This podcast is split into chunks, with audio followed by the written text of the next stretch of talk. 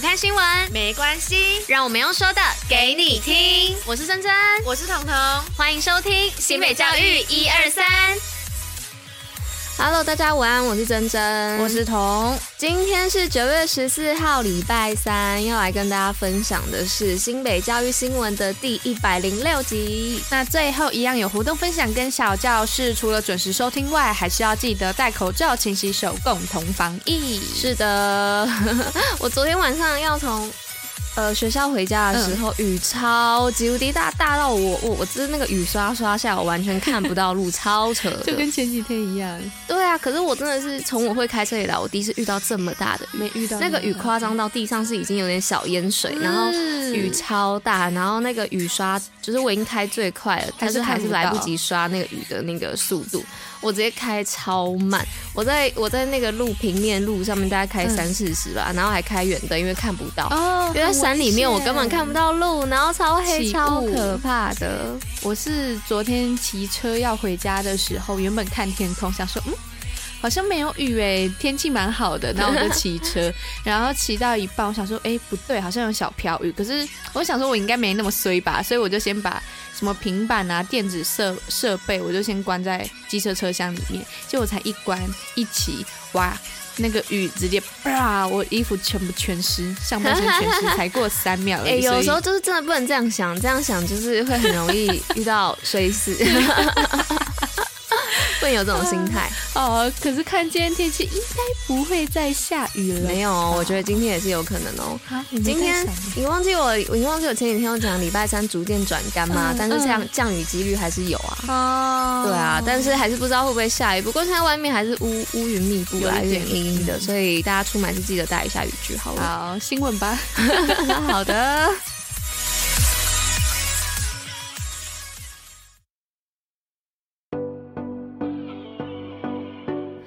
那今天第一则新闻的部分呢，是讲到生障生课后照顾一百五十九校获核定。那为了打造普特合一的友善校园环境，新北市呢从一百零八学年度起开始扩大身心障碍学生课后照顾方案的实施规模。那今年九月啊，则在扩大核定一百三十一所国小与二十八所的国中，照顾一千两百零六位的特教生，期盼能成就每个孩子，不放弃任何孩子。接下来是跨国师生连线 SDGs 共创艺术，世界看见新北创客精神，是今年的新北创客以优质教育为目标，特别邀请瑞士还有日本的艺术家进行跨国连线的永续共创工作坊，带领新北市四校的学生从永续的思维出发，而部分学生的作品将于九月初展览在瑞士的永续艺术展，让世界看见学生的创意还有创客精神。那接下来第三则新闻的部分呢、是新北习食小当家烹饪赛，新市国小郭开元蘑菇炖饭夺冠，捐三分之二奖金。那新北市社会局为了推广习食教育，举办习食小当家烹饪比赛，并评选出二十组的作品获奖，在十三号的时候于市府颁奖。而获得首奖的新市国小六年级学童郭开元，也慷慨地捐出了一万元给育幼院童，一万元让学校持续推广食农。教育，那这样子的话，代表他的奖金总共有三万元，然后他自己拿了一万，剩下两万都捐出去了。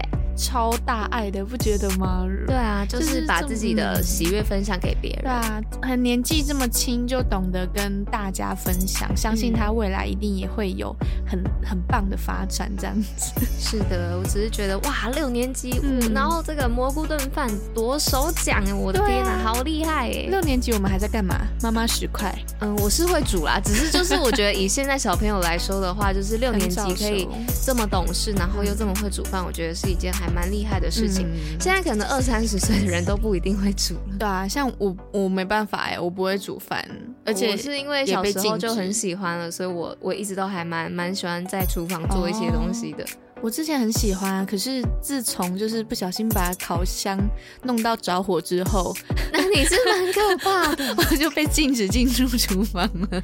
那你是有点危险的，我的天。对啊，所以我就乖乖买外卖或者是。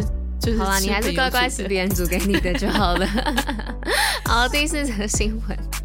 好，那第四则新闻是思贤国小妇幼转变课程，带学生走出去。主任高英芷获绩优教保服务人员，是新北市思贤国小妇幼高英子主任带领学校团队多次获得幼教之光，还有教学卓越的奖项，也规划完成新北市首座学前城市教育资源中心，因此获得绩优教保人员服务的肯定。同时，也期望未来能继续让学童持续充满活力。力还有创意。新北活动爆好力在。今天活动报什么呢？是报 U 十八世界杯棒球赛。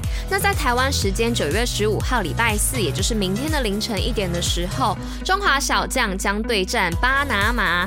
欢迎有兴趣的朋友呢，可以收看未来体育台官方粉丝团爱尔达体育家族的电视转播，一同为中华小将加油打气。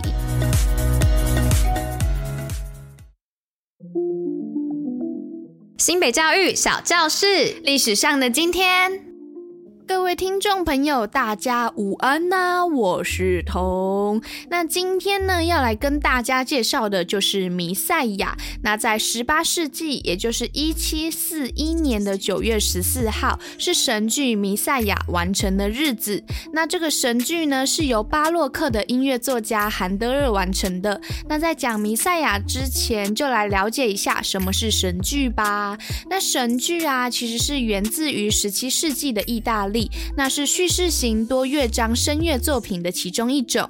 早期呢，是以歌剧的表演搭配宗教的文本，那直到后来才逐渐演变为就是比较纯粹的歌唱方式。那韩德尔的作品《弥赛亚》的内容，则是跟耶稣的降生啊、受死还有复活有关，所以比较常被安排在像是圣诞节啊或是复活节的时候演唱。那这部作品呢，也是韩德尔这位德国音乐家。创作的大型神剧，那著名的合唱像是《哈利路亚》，相信大家应该都能哼出几句。那这一首歌呢，就是被世界各地的合唱团所演唱着，就这样子。好，那今天就这样结束啦。以上就是今天为大家选播的内容。新北教育最用心，我们明天见，大家拜拜，拜。